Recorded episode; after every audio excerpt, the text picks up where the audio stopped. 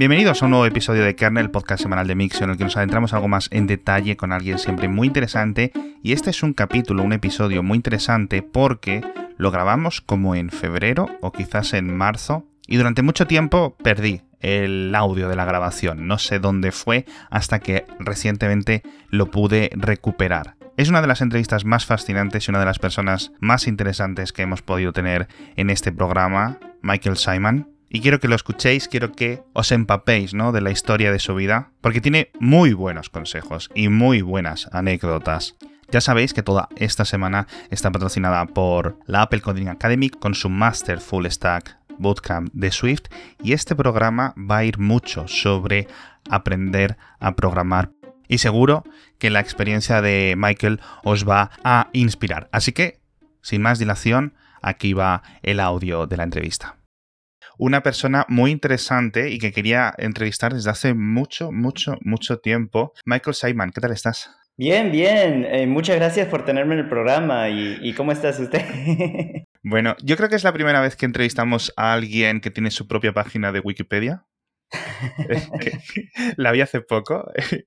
y Michael ah, es una persona que ahora mismo trabaja en Google. Hace tiempo estuvo trabajando en Facebook también. Y también ha creado una aplicación hace muchos años eh, que se llama Force Snaps, que fue un videojuego que seguro que alguno habéis eh, instalado y jugado. Michael, ¿tú cuántos años tienes? Ahora ya he cumplido 23 años, así que ya me estoy poniendo viejo. ¿ah? Madre mía. Bueno, pues con 23 años ya tiene una, un historial laboral envidiable y yo creo que, primero, que nos cuentes un poco quién eres, cómo has llegado hasta ahí y luego vamos a entrar un poco más en detalle. Entonces, ¿quién es Michael Simon? Claro, pues, eh, a, ver, eh, Michael Simon, bueno, desde, desde los 13 años a mí me encantaba crear aplicaciones y, y, aprender a programar y buscar a través de la internet cómo crear cosas en la computadora, si son juegos o herramientas o lo que sea, pero eh, creo que antes de eso, eh, lo que más me encantaba era jugar jueguitos en la computadora y usar mi imaginación para crear diferentes cosas. Y entonces, bueno, pasaron los años, de los 8 a 9 años a 10 años, y poco a poco llegué yo mismo a, a buscar a través de la internet cómo, cómo programar, cómo crear aplicaciones. Y, y, en, y en ese entonces no sabía exactamente lo que estaba haciendo, pero en poco tiempo me di cuenta de lo que estaba creando y, el dinero que estaba generando las aplicaciones y los juegos que yo creaba. Al mismo tiempo, mis padres, eh, mi mamá es de Perú, eh, de Lima, en Barranco, y, mi papá es de Bolivia. Y los dos se mudaron a Miami para encontrar ese sueño americano, para tratar de ver la forma de, crear un restaurante peruano de pollo a la brasa eh, en Miami, que recontra rico con ceviche, lo hemos saltado, toda la comida. Así que todos los días después del colegio yo me iba con mi familia y estaba ahí sentado en el restaurante, ¿no? Pues estudiando, haciendo tareas, lo que sea, mientras comiendo ceviche rico, lo hemos saltado, ¿no? toda la comida peruana. Así que en poco tiempo lo que sucedió con la recesión en Estados Unidos fue que eh, tuvimos que usar el dinero que yo ganaba de las aplicaciones a los 13, 14 años y tuve que usar esa plata para pagar las cuentas, las deudas de la familia.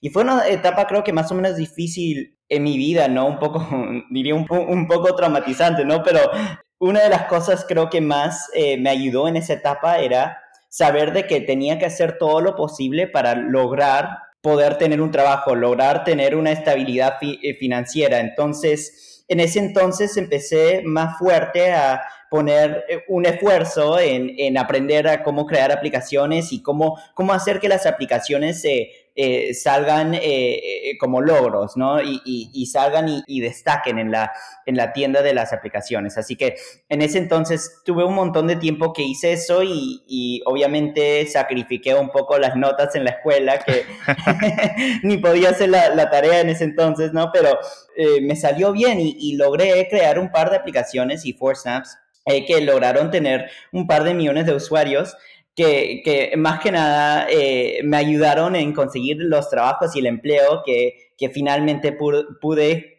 eh, lograr, ¿no? Y pude conseguir esa estabilidad financiera que tanto, tanto yo quería desde, desde niño. Así que e, es una historia, yo creo, más o menos que, que algunos piensan que cuando uno trabaja en aplicaciones, uno está haciendo esto de código y, y, saca todo y hace lo máximo, que, que el logro, que, que, el entusiasmo viene cuando uno eh, se vuelve en un súper éxito, ¿no? Eh, y, que lo único que yo quiero es cambiar el mundo entero con mis aplicaciones y mis juegos. Y, pero, pero más que nada para mí, lo único que me interesaba realmente en ese, en ese entonces era tener esa, esa estabilidad financiera en la familia. Y más que nada, eh, eh, tengo que acostumbrarme a tener esa estabilidad que hasta ahora a veces me doy, tengo miedo, ¿no? Tengo miedo de tomar riesgos o hacer cosas que de repente eh, eh, me ponen en una situación donde yo pienso de repente que no voy a tener esa estabilidad, de, de repente termino como terminábamos antes a los 13, 14 años cuando teníamos esos pánicos de, de, de las deudas o las cuentas o los intereses que nos cobraban y no sabíamos cómo pagar. Así que más o menos esa es la historia de Michael Simon. Ahora ya trabajo en Google y antes trabajaba en Facebook un par de años y, yo trabajé en el Instagram Stories y en el WhatsApp uh, Status y, esos productos que ahora tienen creo que más de un mil millón de usuarios eh, cada mes. Eh, y, es una locura hablar sobre esos números porque uno no, eh, como humano, no creo que nos podemos imaginar esa cantidad de gente, pero, pero más o menos así es que, es que sucedió todo. Eso es. Es una historia eh, inspiradora, diría yo. Y yo creo que, que, muchos eh, estarían muy interesados en saber, uno, pues, ¿cómo es Silicon Valley desde dentro? No solo, porque claro, Facebook, Google, etcétera, son yo creo que los dos grandes ejemplos de, Silicon Valley de los últimos 20 años. ¿Y cómo es trabajar en una empresa que tiene un tanto impacto para tantas vidas, millones o miles de millones de vidas de personas todos los días usando los productos, es decir, por ejemplo, mencionabas Instagram Stories, lo que estés haciendo ahora en Google, etcétera. Eh, eh, ¿Cómo es? Eh, o sea, obviamente te levantas, desayunas, ¿cómo es ir al trabajo? Y, Bueno, sí, pues el, yo diría que más que nada lo, lo, loco de Silicon Valley es que la gente y la cultura, más que nada, eh, es bien, bien, bien diferente a la mayoría de la gente en Estados Unidos. Yo creo que la forma e, es, bien extraño, ¿no? Porque eh, detrás de todo hay esas empresas, ¿no? Que más que nada están tratando de ver la forma de, crecer y que sus productos tengan más usuarios y todo eso. Pero dentro de, la cultura de, de los trabajadores acá, todas las compañías tienen comida gratis todas las compañías le, a los ingenieros le dan no, no, solo comida gratis, sino un seguro médico increíble, ¿no? Aparte de eso, eh, le dan todo tipo de beneficio de transportación, donde sea los buses son gratis, hasta tienen gimnasios que son totalmente gratis. Y, y no es nomás decir que de que te dan comida, sino más, no es, es que tienen docenas de restaurantes de varios tipos de comida y, uno todos los días elige y, piensa entonces, ¿qué quiero comer hoy día? Si es la comida mexicana o el sushi o lo que sea. Y, uno se pone a pensar y dice, oye, bueno, acá tienen de todo, ¿no? Acá tienen hasta los restaurantes son gratis, hasta la comida es gratis y pensando en eso me, me digo, oye, pero la el resto del, país, ¿dónde está? ¿No? No tienen ni seguro médico, no tienen ni comida, no tienen... Están, entonces yo me pongo a pensar, eh, mi vida antes de trabajar en, Silicon Valley y ahora es totalmente diferente y pensar que es un mismo país donde estas dos cosas pasan es más o menos loco, ¿no? Sí, es absolutamente, absolutamente demencial. ¿Cómo consigues eh, entrar en trabajar a Facebook? Esa es buena pregunta, ¿no? si supiera, ¿no? Cuando yo comencé a hacer estas aplicaciones, yo no pensaba en trabajar en Facebook. Realmente no me imaginaba trabajar en una empresa, ni una de esas empresas, ¿no? Ah, eh, eh, pensar de que yo podría tener un trabajo en una compañía de, de ese tamaño y que me paguen plata suficiente para pagar las cosas, era una cosa que realmente no me imaginaba yo eh, de niño. Entonces, si, si uno me hubiera preguntado en ese entonces, oye Michael, ¿qué, ¿qué te parece irte a Silicon Valley y tener un trabajo allá?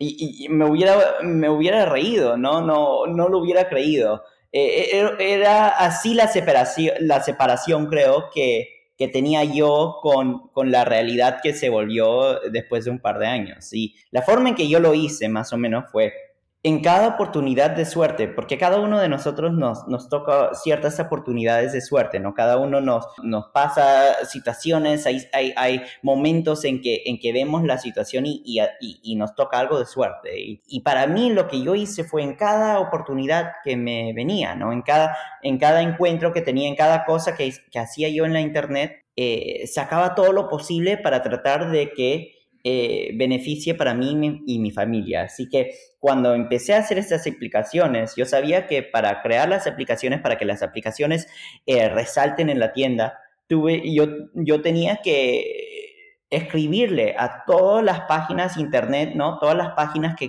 existían que hablaban sobre aplicaciones, tenía que escribirle a, todas estas diferentes eh, páginas, a los editores y pedirles, por favor, miren mi aplicación, miren mi historia. Me, encantaría que, que, hablen sobre esto, de repente que, que le pongan un review ¿no? a, la aplicación y que le pongan cinco estrellas o lo que sea. No, ojalá, por favor, quiero que la miren a ver qué piensen y escriben lo que sea, lo, lo que les guste, lo que no les guste, porque necesito que la gente se entere de este juego porque necesito sobrevivir. ¿no? Era una cosa más o menos así.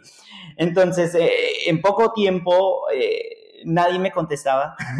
no, mandaba, mandaba miles de mensajes y nadie me contestaba y de repente uno o dos me contestaban y con eso yo iba y trataba de, recontactar a toda la gente que, no me contestaba y decirles, mira, ellos me, contestaron y hicieron este artículo, eh, ahora crees que de repente quisieras ver más sobre el juego y, le molestaba tanto, tanta gente sobre esto, así que yo era un ladía, ¿no? en ese entonces con, con todo esto y que realmente eh, yo creo que un montón de editores a, través de la internet estaban bien frustrados y, pensaron, oye, este pesado que, que está haciendo acá constantemente me está mandando estos mensajes de este jueguito que a nadie le interesa. Sí.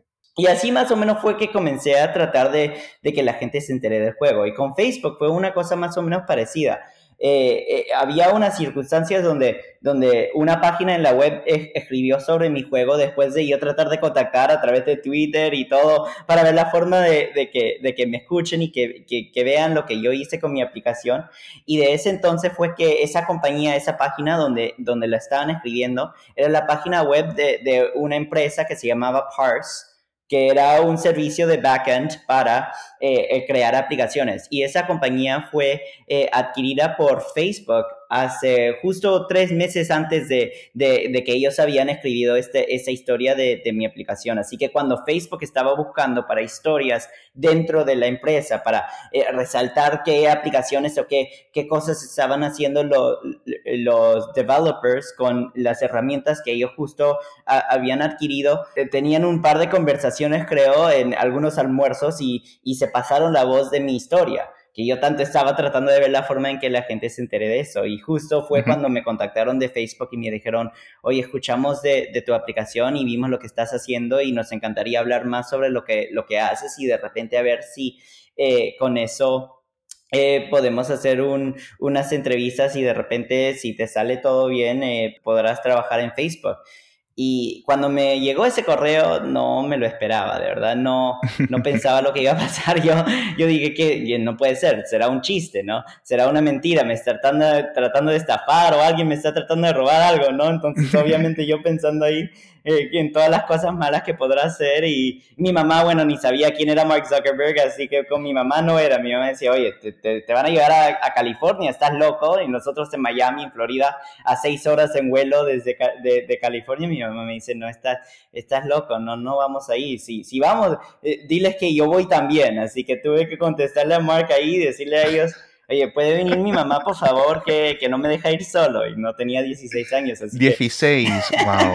me dijeron, ya, ok, ya. Y entonces en esa nos fuimos a California y ahí poco a poco sucedió. Bueno, entonces después de todo eso, ya tuve esas entrevistas y tuve que hacer todo, toda la etapa donde me, me entrevistaron y, y, y, tratando de ver la forma de que a ver si yo podría hacer realmente el trabajo de, de, de estar allá como ingeniero en Facebook. Y, y obviamente yo cuando le dije a mi mamá que me iban a hacer estas entrevistas, le dije, no sé nada. no creo que me van a dejar entrar, no, no, no tengo, no tengo la, la más mínima idea eh, de todas las específicas y las definiciones de, de, de, varios diferentes temas en la programación y yo pensé, no voy a pasar, me van a, van a darse cuenta que soy una estafa, que soy, que soy una broma, que no sé hacer nada. Entonces, eh, le dije a mi mamá, tengo que estudiar, tengo que estudiar. Y entonces mi mamá le dijo a mi escuela que, que estoy enfermo una semana para que no me, no me diga nada. Y, una semana, pues entonces, eh, con la ayuda de mi mamá, con eso de la escuela que, que le dijo que estuve yo enfermo, eh, me puse a ver videos en YouTube sobre, desde Stanford, que creo que tienen videos en YouTube gratis para ver cómo programar. Y me puse a ver todo el curso entero de programación de la universidad en esa una semana. Y me la pasé toda la semana estudiando, estudiando, estudiando. Y después, cuando vino la entrevista, hice todo lo posible para acordarme de lo que, lo que estudié, aunque creo que me olvidé un montón de cosas y empecé a a, entrar en pánico, pero, pero así, mismo, así mismo fue que estudié para, para lograr el, el, trabajo en Facebook. Muchos piensan que de repente fue una cosa así bien fácil, que entré así nomás, pero, pero no, realmente tuve miedo porque yo pensé en ese entonces que era, era la única salvación que teníamos, no era la única opción para, para ganar dinero, ya que las aplicaciones que yo creaba cada día ganaban menos y menos dinero y, y, ya no sabíamos qué hacer con mi papá y mi mamá, que tuvieron que cerrar el restaurante y tuvimos que, nos botaron de la casa en ese entonces, ¿no? O sea, que te convertiste en, el principal eh, persona que metía ingresos en tu casa. Sí, y, realmente es una cosa que yo creo que no, no ayudó mucho en la familia. Yo creo que eso más que nada complicó las cosas. Eh, psicológicamente creo que la dinámica de la familia eh, sufrió un poco. Sin duda. Eh, al, al, costo ese, ¿no? De, tener una situación financiera en que el hijo de 15, 14, 16 años tenga los recursos de la familia y decida dónde se gasta la plata, dónde no. Y, y creo que para mí, ¿no? Una, una cosa que me enteré, que después de varios años me di cuenta, bueno, varios años, eran cinco años, pero me di cuenta de que de que uno de adolescente a veces no sabe pensar mucho eh, en la estabilidad, a veces, a veces piensa uno que, que sabe las cosas y, y, luego se da cuenta que eh, de realmente qué tanto uno no sabe, ¿no? Uno no sabe, uno no puede ni pensar. Hay ciertas formas de pensar que uno de adolescente no sabe. Yo creo que eh, me hice yo mismo un daño, un gran daño creo psicológico, ¿no? en, en tener una responsabilidad de esta forma y no sé, y, más o menos las decisiones que hice las hice tratar de hacerlo lo mejor que pude, pero creo que la familia sufrió un poco de eso.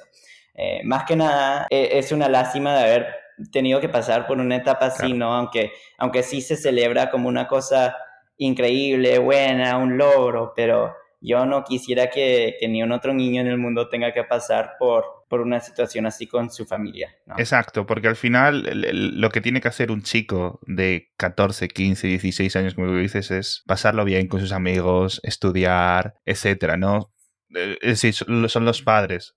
Yo, yo no, no realmente no tuve, no tuve esa oportunidad, ¿no? Bueno, sí la tuve, pero tuve que tomar unas decisiones y y, y, en tomar esas decisiones eh, decidí que no era prioridad. Y hasta, hasta que cuando mi hermana eh, se reunía con sus amigas en el, del colegio en la casa, yo me sentaba con mi computadora a programar al ladito de ella con sus amigas para escuchar nomás eh, las amistades. Es una cosa bien deprimente, ¿no? Pero para escuchar nomás un poco, para, para no sentirme. Y bueno, con los años que tanto pasaron que yo me sentaba ahí nomás, que bueno, se volvieron mis amistades también, ¿no? Y ahora siempre nos juntamos y hacemos viajes y todo, pero, pero así más o menos fue que sucedió eso. Qué bueno. ¿Y estuviste unos años en Facebook?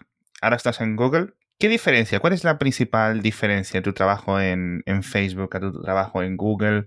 No tanto a nivel técnico de lo que haces, sino quizás de cultura, por ejemplo. Sí, bueno, eh, yo diría que la diferencia más grande es que la misión de la compañía es un poco diferente. Yo creo que cuando se trata de Facebook y Google, creo que eh, la misión entre qué es lo que están tratando de hacer eh, es un poco diferente eh, y, lo, que, lo que a mí más me interesa de, de, la diferencia ahí es, a mí siempre me gusta pensar en, en, en, ¿no? qué es lo que un usuario quiere en su producto, qué es lo que la gente realmente quiere y después pensar un poco más y decir, bueno, si la gente le das exactamente lo que están pidiendo, no eh, en, una red social o, o en una página web, hay algún peligro en eso, ¿no? Hay, hay algo que de repente tendremos que pensar un poco más y decir, bueno, de repente no nos conviene enseñarle a la gente todo lo que les hace eh, eh, eh, sentirse emocionante, ¿no? Porque de repente le enseñamos un montón de cosas que les amarga y divide a la gente y, crea un montón de caos. Entonces, es una cosa que para mí más, más que nada la diferencia creo que es en,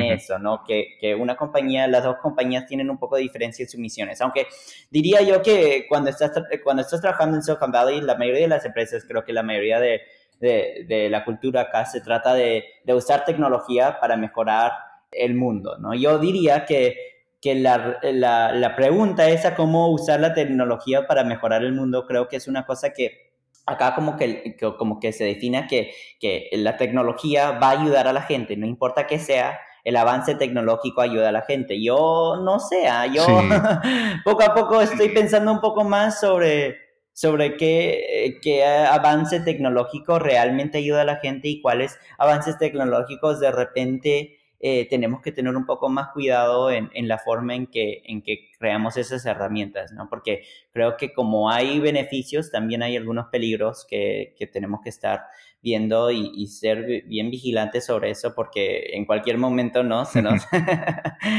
eh, se hace caos ¿no? exacto sí hay muchos riesgos hay muchos riesgos y lo estamos viendo constantemente con, con muchos productos y muchas plataformas eh, digitales entonces, tú comentas cómo has aprovechado tus oportunidades, tu suerte, cómo has, eh, digamos, saltado a, todas estas. ¿Y cuáles serían, aparte de este consejo, eh, alguien que quiera, por ejemplo, desde Perú, desde Bolivia, desde España, desde México, decir, quiero ir a trabajar a Silicon Valley, alguna de estas empresas, ¿qué recomendaciones les darías tú? Buena pregunta. Yo, mira, cuando, cuando hablo con, cuando hablo con, con otros niños que, también están pensando en hacer cosas y, crear cosas en la computadora. Eh, más que nada, la, sugerencia que trato de darles es que la programación no es tan difícil como algunos dicen. Eh, si uno se da cuenta cuando le pregunta a los programadores, los ingenieros, crean aplicaciones que crean estos juegos, y uno le pregunta a ellos qué, qué tan difícil es, la mayoría la mayoría te dice que, no son, que no es nada difícil, ¿no? Que, que, más que nada se trata nomás de buscar y aprender a través de la internet y poco a poco tener un, no sé, un reconocimiento del tema más o menos eh, eh, eh, básico, ¿no? Y con eso nomás uno puede crear lo que, lo que quiera, depende de la plataforma, ¿no? Y, y entonces, más que nada, lo que, lo que yo, lo que yo tuve miedo cuando yo era chiquito era, yo pensé siempre que de repente no sé hacerlo bien, de repente no sé programar bien, de repente no he aprendido lo suficiente para trabajar en una de esas empresas, de repente eh, lo que, lo que yo hago de repente es nomás jugar juegos, como me dicen, y, y, realmente de repente no sé hacer eh, la programación en serio. Y en ese entonces, cuando yo me hago esas preguntas, cuando yo me digo esas cosas, tomo menos riesgos, me pongo más eh, eh, cuidadoso, de repente no, no intento a crear un juego o no intento a crear un programa, un producto que de repente yo hubiera creado, pierdo oportunidades constantemente. Y yo creo que para los niños que estén escuchando, que estén en cualquier país que sea, que sepa que la Internet, lo que tenemos con la Internet y las herramientas que tenemos a través de, de lo que yo diría que es la universidad universal, ¿no? Es una oportunidad de usar esta herramienta de la Internet para buscar para nosotros mismos cómo es aprender las cosas, cómo es programar, cómo tener esas, e, esos recursos para que nosotros mismos podamos lograr las cosas, ya que el mundo no nos quiere ayudar, ¿no? Eh, no es una situación así donde es en cada país hay eh, estas dificultades, nos ponen estas, estas paredes para tratar de decirnos que no, ¿no? Que, que uno tiene que ir por ciertas partes, que uno tiene que gastar esta plata, esta plata en esto, en lo que sea. Y nos ponen esas situaciones donde pensamos que son imposibles la, la realidad. Y tanto lo creemos que llegamos a un punto donde cada niño, hasta yo mismo cuando tenía esa edad, nos ponemos a dudar las habilidades que tenemos, nos ponemos a dudar realmente que, que, de qué somos capaces. Y le diría a los niños que, no duden, que, más que nada que vean que si se están divirtiendo y están aprendiendo y están creando algo que les hace feliz y que, y que se están dando cuenta a otra gente que realmente están haciendo algo grande, que sigan, que sigan nomás y que, y, que, y que no dejen de, creer en, en lo, lo, que realmente es posible a través de la Internet, porque hay mucha gente que trata de, de cambiar esa mentalidad y, y, hay muchas situaciones, yo creo que el mundo ahorita tiene una situación donde uno a veces está dudando de que realmente es posible y que, y que uno de repente piensa, de repente no puedo hacer las cosas, no puedo lograr las cosas. Así que yo le diría que sigan adelante, que, que a veces yo también tuve esas mismas dudas. Sí, o sea, que, que tengan mucha más confianza en ellos mismos y que al final los recursos están ahí, tienen muchas más facilidades de lo que tenían alguien de hace 30 años, ¿no? cualquiera puede aprender ahora mismo a programar e ir mucho más adelante. Pero vamos, me, parece muy buen resumen el que has hecho, la verdad. No, no, sí, pues muchas gracias. Eh, más, que nada eh, es, es una cosa que, me frustra a veces, ¿no? Porque yo, yo, me, yo me veo a mí de niño y, veo es, ese, esa duda. Y quisiera más que nada poder haber retrocedido en el tiempo, ¿no? Y, haber decirme a mí de joven y decir, quítate esa duda, ¿no? Que no te ayuda para nada lo único que estás haciendo con esa duda es perjudicándote a ti mismo y ponte a darte cuenta de lo que realmente has hecho, ¿no? Realmente lo que, lo que puedes aprender a través de la internet y no dejes, ¿no? Sigue, sigue adelante, ten esa confianza. Y a veces uno vive, uno, uno vive unas situaciones que no, eh, no te ayudan, ¿no? Una situación, uno puede vivir una situación económica o, puede vivir por cosas que le empiezan a, a, eh, eh, a cambiar la forma de pensar hasta, hasta tener una situación donde uno se pone duda en todo. Y a la gente ¿no? que, que pasa por eso es, es, una, es una lástima. Yo diría más que nada que no, no dejen que, que, esa duda les, les haga demorar, que les haga, eh, les haga dudar en, en, en, tomar el, el, siguiente paso. Yo creo que has tenido una vida inspiradora y, ojo, muy poquitos años de vida, solo 23, te queda mucho recorrido, pero vamos, si sirve de ejemplo tus primeros 23 años, creo que vas a hacer cosas súper importantes. Sí, bueno, que Dios quiera que yo, que, que viva más feliz, ¿no? Pero... a ver qué, qué, pasa ahí. y podéis seguir a Michael en Michael Simon, en todo seguido, en Twitter, por ejemplo, por si queréis leerla. Y dejaremos enlaces en las notas del episodio a todo lo que ha contado Michael. Y bueno, de verdad, te lo agradezco muchísimo que hayas estado con nosotros. igualmente, muchas gracias por haber tenido en el programa y, feliz, feliz de conversar un poco sobre estos temas. Eso es. ¿Qué os ha parecido la, la, historia de Michael? Alguien con 23 años, bueno, justo hoy cumple 24 años, que lo acabo de ver. Pues ya sabéis, todos los recursos del mundo están disponibles para vosotros en Internet para aprender a programar, pero si necesitáis un empujón, ahí vais a tener siempre a nuestro patrocinador, a la Apple Coding Academy, con su máster de Full Stack para Swift que ya sabéis que comienza ahora a principios de septiembre, lo podéis realizar por módulos, podéis hacer un montón de cosas y poneros entre el 1% de los mejores programadores de Swift. Y quizás repetir la historia de Michael y seguir sus pasos, y además digo full stack en todos los sentidos. Tenéis además unas becas especiales del 20%. Y bueno, si habéis escuchado las palabras de Michael, sabréis que todo el mundo tiene dentro de él un programador y qué mejor tecnología para iniciarte en el año 2020 que Swift. Así que ya sabéis, pasaros por los enlaces que están en las notas del episodio y veis en todo detalle en qué consiste todo este gran máster. Muchísimas gracias a todos los oyentes por estar ahí, muchísimas gracias a todos los colaboradores en Patreon y en Coffee y nos vemos la próxima semana.